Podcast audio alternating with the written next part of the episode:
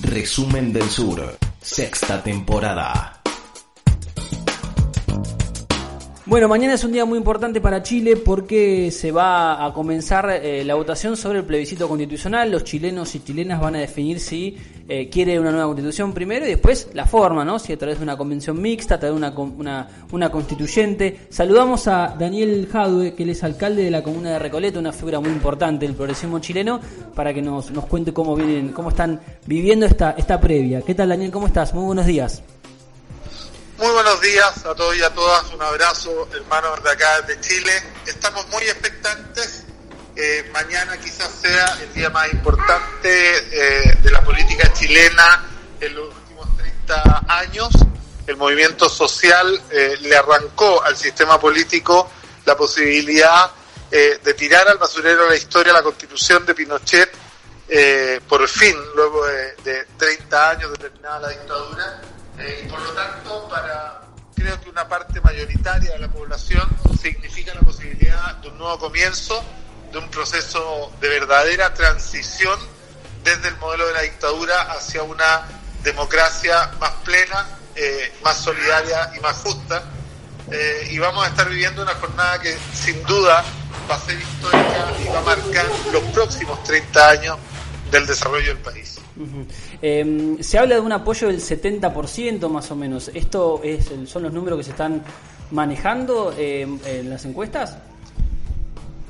Sí, hay un grupo de encuestas y estudios de opinión que sitúan eh, una posible victoria del apruebo dependiendo del porcentaje de personas que finalmente se movilicen para votar, ¿no? Que va entre el 67 y el 75, lo, lo que implicaría respecto del plebiscito del 88 eh, una reducción eh, de cerca de 20 puntos de lo que se podría llamar el pinochetismo duro en este país.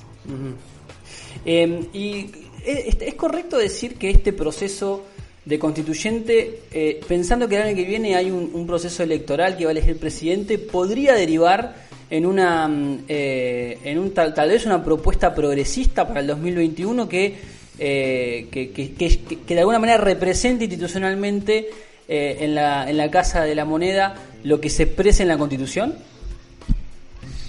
Eh, yo creo que los, números van a hablar de esa posibilidad.